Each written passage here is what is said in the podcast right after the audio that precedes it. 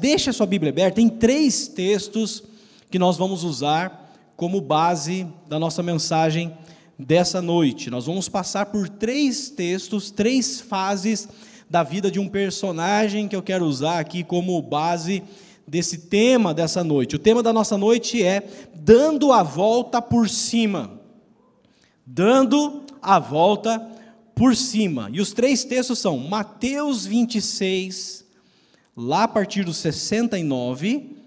Você consegue marcar aí, marca já, deixa o dedinho. Quem tem Bíblia Bíblia é raiz, né? Tem que pôr o dedinho num assim, né? Põe um papel, envelope num tal. Quem tem a Bíblia no tela aí fica mais fácil, né? Só pular para o outro lado, ir no aplicativo tal, e boa, né? Aliás, quinta-feira nós fizemos uma propaganda de uns aplicativos aí de Bíblia.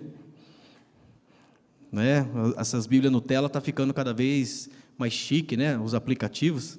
Terça-feira o pastor Elias falou do S-Word, que é um aplicativo muito legal, principalmente para computador mas a gente usa muito o YouVersion, né? que, que é, inclusive, da igreja Life Church TV. Muito bom, tem todas as versões, eu uso essa versão. E tem também um aplicativo novo, novinho aí, que chama Glorify, que, que ele tem uma versão grátis muito legal e tem uma versão paga também. Acho que é R$14,90 para você ter acesso a muitos outros conteúdos, vídeos, pregações, estudos e tal. Então, você que gosta aí, já fica a dica aí, tá bom? Primeiro texto, então, Mateus 26, a partir do 69. Depois a gente vai pular para João 21, a partir do verso 15. E depois nós vamos para Atos 2, a partir do verso 38. Tá bom? Dando a volta por cima. Eu vou usar nesses três textos um dos personagens mais icônicos do Novo Testamento. Um dos nomes mais falados e fortes dos discípulos de Jesus, ele que era intrépido, atrevido, ele que era falador, impulsivo. De quem que eu estou falando? Alguém já pegou eu não? Ah, Pedrão, né? Ê, Pedrão. Pedrão, impulsivo, falador, sanguíneo. Aquele que falava, depois ele pensava o que, que ele falou, que fazia, depois ele ia ver o que, que ele fez. Nós vamos falar sobre a história desse camarada aqui, que por consequência, inclusive, dessa é, impulsividade toda, ele sofre um grande golpe dele mesmo.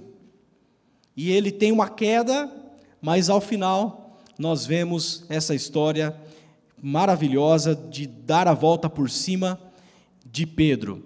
E antes de entrarmos nos textos, nós vamos falar sobre cada fase em um desses textos. Eu queria que você pensasse sobre dar a volta por cima, com uma necessidade que a gente tem diante de um fracasso que a gente passa. Dar a volta por cima é a necessidade que a gente tem de dar um passo diante daquilo que não deu certo. A vida ela nos proporciona muitas vezes coisas maravilhosas. Eu lembro que eu usei inclusive essa frase numa música que eu fiz para Lala quando ela fez 15 anos. Alguns aqui estiveram no aniversário dela de 15 anos, e a primeira frase da música era: A vida nos prepara tantas surpresas. Algumas são tão lindas que é difícil acreditar. E aí eu falo dela, que ela é minha branquinha linda nessa música. Mas a vida não, é, não só é feita de belas surpresas. A vida, a vida também nos prepara e nos pega algumas peças, ela nos dá alguns bailes também. Algumas notícias que a gente não estava esperando. E alguém já disse que a vida não se trata de quantas vezes nós caímos, mas sim de quantas vezes nós conseguimos ficar de pé novamente, levantar, se reerguer, superar aquilo que nos fez cair e seguir em frente. E eu não sei quantas vezes você já precisou recomeçar mas eu quero dizer para você que existe um Deus que é campeão em novos começos. Você pode dizer amém por isso? Aliás, essa é a frase que está lá fora, aqui na nossa comunidade, né? Comunidade da Esperança, um lugar de novos começos. Recomeçar, dar a volta por cima, se superar, é, por exemplo, a história da Gisele Bündchen, a modelo mais famosa que nós temos, brasileira e tudo mais, mas não sei aqui quantos sabem, mas a Gisele Bündchen, antes de conseguir o seu primeiro trabalho, ela foi rejeitada por 42 vezes. E ela que foi a número um da história, né? Dar a volta por cima é como a história do cantor Seu Jorge. Não sei quantos sabem, você conhece o, cantor Seu Jorge, mas não sei quantos sabem que ele era um mendigo, morador de rua por anos. E ele foi descoberto, inclusive, cantando na rua por um artista que dá a chance para que ele possa sair daquela vida, ele agarra aquela chance e hoje o cara é milionário, o cara canta para multidões. Dar a volta por cima é o Ronaldo fenômeno ter passado por diversas cirurgias, em especial no seu joelho. Quem gosta dos amantes de futebol aí sabe do que eu estou falando. Sofrer em seu corpo, lutando contra o seu corpo, e ainda assim chegar na Copa de 2002 e se tornar, ao contrário do que todos imaginavam, porque ele já estava né, machucado várias vezes e tal, ele vinha da, dessa lesão, e em 2002 na Copa ele é o artilheiro daquela Copa, leva o Brasil a ganhar o pentacampeonato e é eleito melhor jogador do mundo pela terceira vez. Dar a volta por cima é o homem trabalhador que tem que lutar para levar o pão para sua casa em momentos tão complicados que a vida nos leva a viver. É o homem que sai de casa pela manhã muitas vezes sem saber o que ele vai enfrentar, mas que ele luta por um emprego, por uma situação, realiza algo ali para que ele possa sustentar a sua casa. Dar a volta por cima, se superar, é aquela mulher guerreira que não desiste dos seus filhos jamais. É aquela mulher que luta, que protege, que se entrega, que se dá, pelos seus filhos, pela sua casa, até vê-los vê-los todos eles bem. E vai mexer com uma mãe dessa. Vai mexer. Já viu aquela história? Mexa comigo, mas não mexa com os meus filhos. Quem é mãe aqui? Quem é pai aqui sabe disso também, né? Olha, mexa comigo, mas não mexa com os meus filhos. Essa mulher guerreira, essa mulher que luta para se superar. Mas é fato que nem sempre é fácil encontrar essa força para a gente dar a volta por cima, para a gente superar diante de uma situação complicada que a gente viveu. E eu coloquei antes de entrarmos ainda no ponto exatamente da mensagem, o que a gente precisa para a gente poder superar. A gente precisa encarar algumas coisas, a gente precisa dar, para dar a volta por cima, exige que você pare de se vitimizar. Se vitimizar é a maneira como você conta a sua própria história de dor. E aí eu te pergunto, como você conta as suas histórias ruins? Como você conta as dificuldades que você já enfrentou na vida?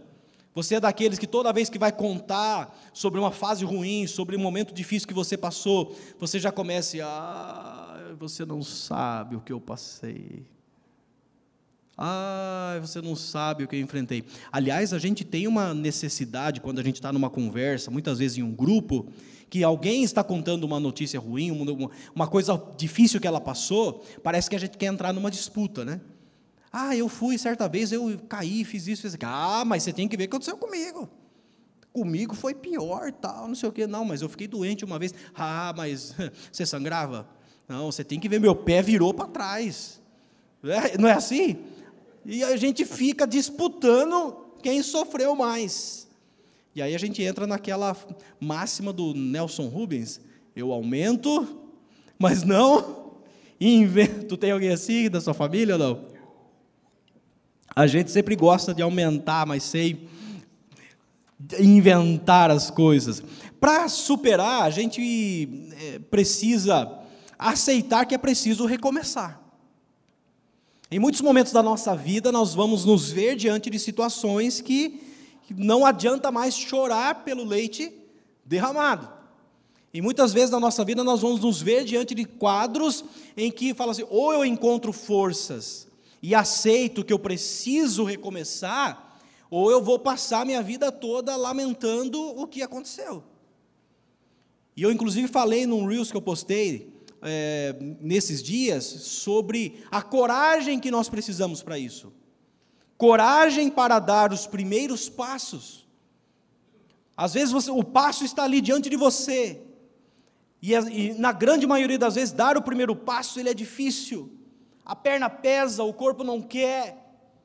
E aí, quando estamos diante de uma situação assim, nós precisamos de coragem para dar os primeiros passos. Mas não só a coragem para dar os primeiros passos, porque daí você deu o primeiro passo. Você precisa agora de coragem para continuar andando. Porque muitos começam, mas logo na primeira, eh, no primeiro buraco, na primeira pedra que surge diante do caminho, ela já recua e ela não consegue continuar andando. Coragem para os primeiros passos, coragem para continuar andando, e a maior coragem ainda, coragem para você ir até o fim. Coragem para você chegar até a porta desse recomeço. E vai depender do quão determinado você está. Vai depender do quanto você tem essa força movida dentro de você para essa realização, para essa conquista de crescimento, acreditando, tendo fé que Deus vai te ajudar nesse momento de dar a volta por cima. Você pode dizer amém? E eu quero dividir a história de Pedro nos textos que nós marcamos aí em três fases. A história de alguém que enfrentou esses três momentos que eu quero destacar e deu a volta por cima de uma maneira linda. E a primeira fase, que é a fase que está em Mateus 26, agora sim, você que está com a sua Bíblia comigo, Mateus 26, a partir do, do, do verso 69, é a fase dos erros e vacilos de Pedro. A primeira fase é a fase dos erros e vacilos de Pedro. Mateus 26, a partir do verso 69, diz assim: Pedro estava sentado no pátio e uma criada, aproximando-se dele, disse: Você também estava com Jesus, o galileu. Mas ele o negou diante de todos, dizendo: Não sei do que você está falando. Depois saiu em direção à porta, onde outra criada o viu e disse aos que estavam ali: Esse homem estava com Jesus, o Nazareno. E ele, jurando, o negou outra vez: Não conheço esse homem. Pouco tempo depois, os que estavam por ali chegaram a Pedro e disseram: Certamente você é um deles. O seu modo de falar o denuncia. Aí ele começou a se amaldiçoar e a jurar: Não conheço esse homem. E imediatamente um galo cantou. A primeira fase então de Pedro é a fase dos seus erros, é a fase dos seus vacilos, é a fase da sua queda. E é interessante que o primeiro destaque dessa história é que Pedro foi avisado. Pedro foi avisado pelo próprio Jesus. Você imagina Jesus chegar para você e falar assim: olha, cuide dessa área, porque pode, vai acontecer assim, assim, assado. Ele recebeu do próprio Jesus o aviso de que ele o negaria por três vezes antes que o galo cantasse. Mas alguns inimigos que estavam ali, dentro de Pedro, do, do, seu temperamento, da sua personalidade, o impediu de entender os sinais que Jesus estava tentando dar para ele, e de repente a gente é assim. A gente tem já uma palavra de Jesus para a nossa vida, a gente tem uma direção do que fazer, a gente sabe por onde seguir, não é verdade? A gente tem já as respostas que o Senhor quer que a gente continue fazendo, mas de repente nós temos dentro da gente uma luta para que nos impede de identificar os sinais que Ele nos aponta na caminhada. O primeiro sinal que, que atrapalhou Pedro de, de dar atenção a, essa, a esse aviso de Jesus foi a sua autoconfiança. Autoconfiança. Pedro, o Pedrão aqui, ele vai dizer no texto aí, é, na versão de Marcos, Marcos 14, a partir do 27, ele diz o seguinte: olha só como que Pedro estava conversando. Jesus começa a dizer o seguinte: ó, disse-lhe Jesus: Vocês todos me abandonarão. Olha o que Jesus estava falando. Estava falando que ele ia morrer e tal, e Jesus já avisou: olha, todos vocês vão me abandonar, pois está escrito: ferirei o pastor e as ovelhas serão dispersas. Mas depois de ressuscitar, irei adiante de vocês para a Galiléia. E olha o Pedrão. Pedro declarou: Ainda que todos te abandonem, eu não te abandonarei.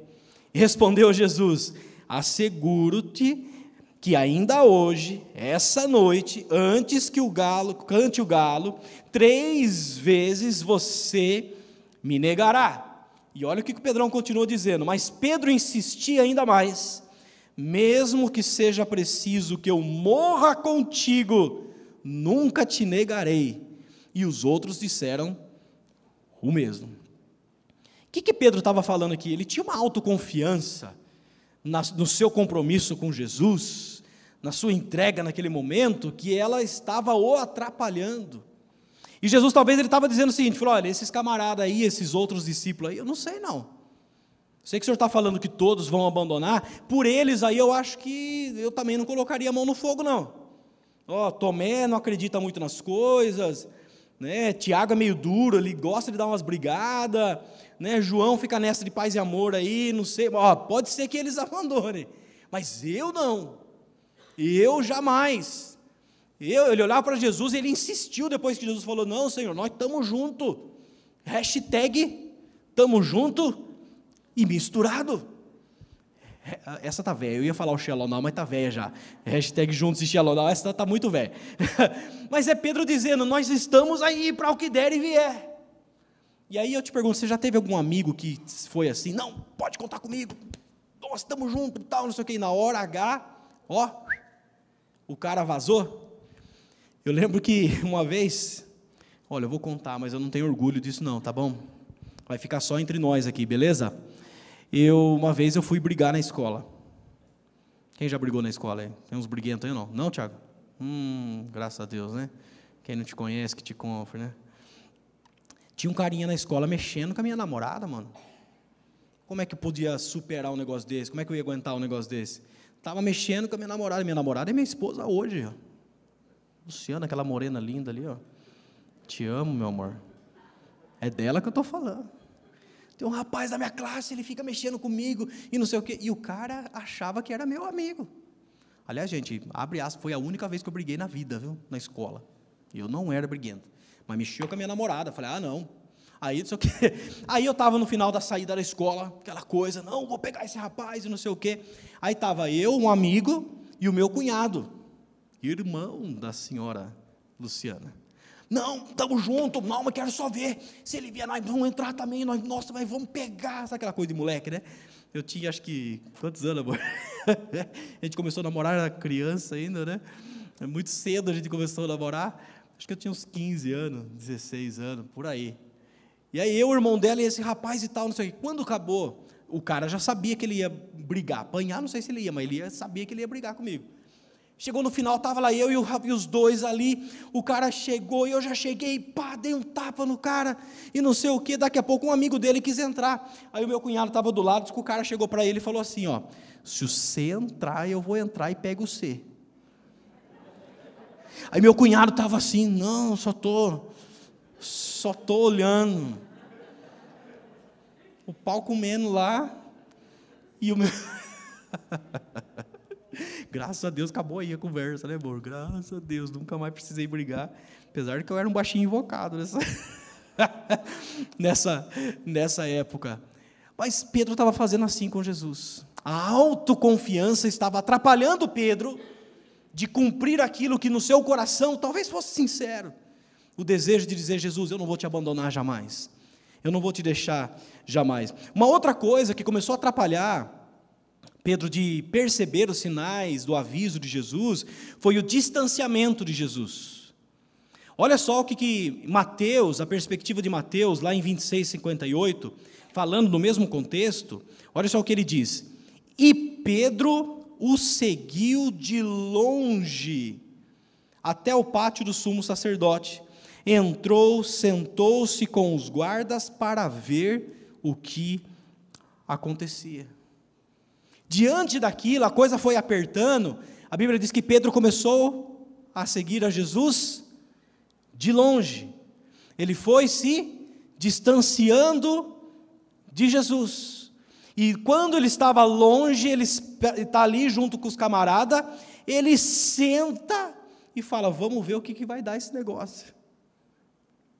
Estar longe de Jesus é um dos piores uma das piores situações que nós, como filhos de Deus, podemos enfrentar, porque ela nem sempre é perceptível.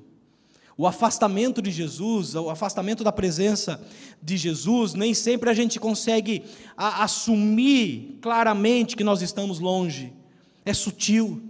Você para um pouquinho de estar perto de Jesus, você deixa um pouquinho a presença dele. Antes você lia a palavra todos os dias, agora você já não lê tanto. Antes, no seu carro, na sua casa, era louvores, você enchia os lugares onde você podia, onde dependia de você, de adoração. Hoje não. Hoje você coloca lá um, um sonzinho. Não, pastor, mas não tem nada a ver, não é pecado ouvir outras músicas. Eu gosto de um pagodinho. Eu gosto de um sertanejo. Eu gosto de ouvir um, uma música boa, pastor, fique tranquilo. Tal. Você via todos os cultos, você estava aí empenhado e tal, gostava de estar na casa de Deus, de repente você começa a vir um domingo, ai, estou cansado hoje. Ah, a semana foi puxada, e aí que você começa a se distanciar. E o distanciamento de Jesus foi uma das coisas que começou a fazer com que Pedro estivesse a ponto de negá-lo. E uma terceira coisa que impediu Pedro de se atentar para o aviso foi os relacionamentos tóxicos. Olha o que o texto vai dizer agora, segundo a perspectiva de João. João 18, 18 diz o seguinte: ó, fazia frio os servos e os guardas estavam ao redor de uma fogueira que haviam feito para se aquecerem. Pedro também estava com eles aquecendo-se. Olha o Pedrão. Seguiu a Jesus de longe, depois ele senta para ver o que vai acontecer, e agora os amigos dele são quem? Os guardas, dali os servos, o pessoal que estava zombando de Jesus, o pessoal que estava é, escarnecendo de Jesus. E estava junto, inclusive, nossa, está frio, né? Vamos aqui, vamos se aquecer. Vamos estar tá junto aqui. E se tem uma coisa que nos afasta da presença de Deus, são os relacionamentos ruins. São relacionamentos tóxicos, aquelas pessoas, aqueles determinados tipos de grupos que aparentemente a gente gosta de se envolver, porque a gente se sente importante, a gente se, se sente aceito. Aliás, aceitação é uma necessidade básica do ser humano, ele gosta de se sentir aceito, ele gosta de se sentir incluído em grupos. Eu, por exemplo, tenho amigos que é, eles, por não terem sido, se dado muito bem falando de música, né, de ministério de louvor e tal, tenho alguns amigos daqui e de fora também, que por não se darem muito bem no ministério de louvor em igrejas, abandonaram. E gostaram da coisa de tocar aí fora. Tocar em bailes, em festas, em nisso, naquilo e tudo mais. Quem conhece minha história que sabe que eu vivi de música, inclusive disso. E é necessário ter uma força muito grande para dizer não e falar, eu não quero isso. Os relacionamentos ruins nos afastam, nos afastam da presença de Deus. Então Pedro foi avisado, e por causa dessa autoconfiança, por causa desse distanciamento, dos relacionamentos ruins, ele então não consegue perceber e ficar atento com esse aviso de Jesus. E ainda agora Pedro, depois que ele comete a, a, sua traição, depois que ele nega Jesus por três vezes, João 21 vai dizer que Pedro volta às práticas antigas. Pedro volta às práticas antigas. Olha o que, que João 21, capítulo 3 vai dizer. Falando, Pedro está falando, vou pescar, disse-lhe Pedro, Simão Pedro. E eles disseram, nós vamos com você. E eles foram, entraram no barco, naquela noite não pegaram nada. Jesus tinha chegado no começo, quando Jesus foi chamar Simão Pedro para ser um dos discípulos, quem conhece a história sabe, que Jesus disse o que para Pedro? Você será agora pescador de homens.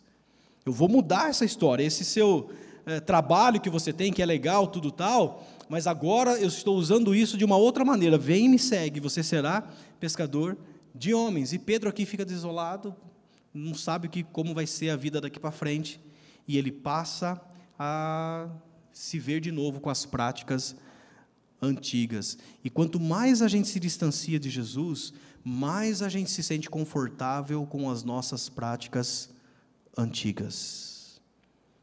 Vou repetir. quanto mais eu me distancio de Jesus, quanto mais eu me afasto dele, mais eu me sinto confortável com as minhas práticas antigas. Você lembra daquela história da pessoa que veio dar o testemunho da vida dela? E ela fala: É, Jesus mudou minha vida. Opa! Você não me conhecia como era antes, rapaz. Jesus mudou minha vida. Eu antes, eu, ah, eu passava a noite nas festas, eu ficava na balada, eu bebia todas, eu pegava as menininhas. Ai, que tempo bom. O cara soltou essa. Quanto mais eu me afasto de Jesus, mais confortável eu me sinto com as práticas antigas. Primeira fase de Pedro é a fase dos seus erros e do seu vacilo. Mas a história não termina aqui. Tem uma segunda fase, no um segundo momento na vida de Pedro, e agora eu te convido a ir comigo em João, capítulo 21.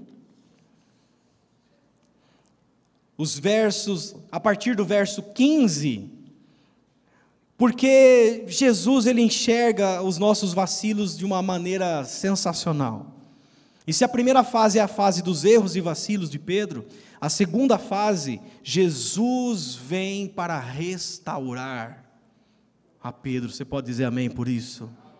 Olha o que o texto vai dizer em João 21, a partir do verso 15. Depois de comerem, Jesus perguntou a Simão Pedro: Simão, filho de João, você me ama realmente mais do que esses? Disse ele: Sim, Senhor, tu sabes que te amo.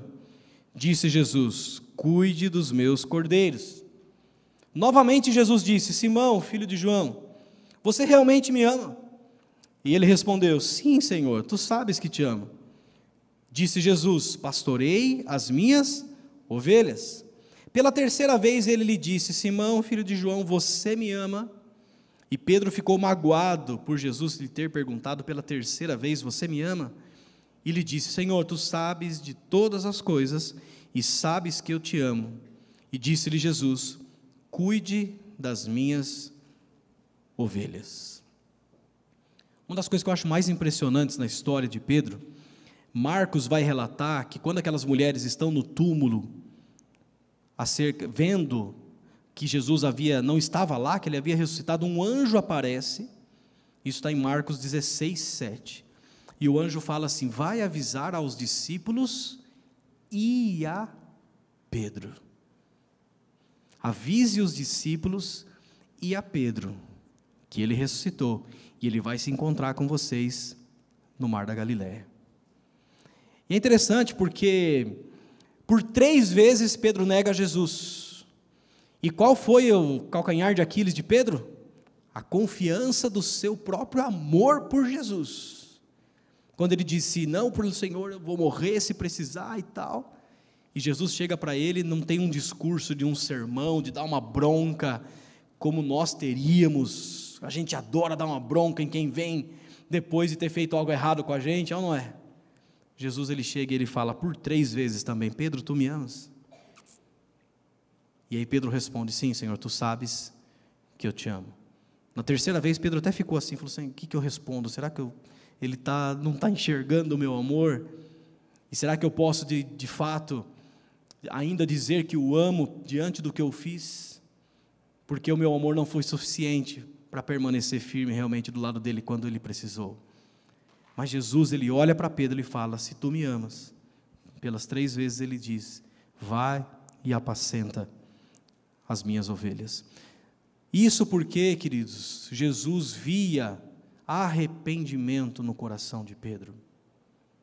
Diferente da história de Judas, que também traiu a Jesus, que também tomado por Satanás, ele trai e vende Jesus, você conhece a história? por 30 moedas de prata. Mas Judas ele foi tomado por um remorso profundo. Não houve espaço de arrependimento no coração de Judas. E a Bíblia diz que ele vai e ele se mata diante dessa situação.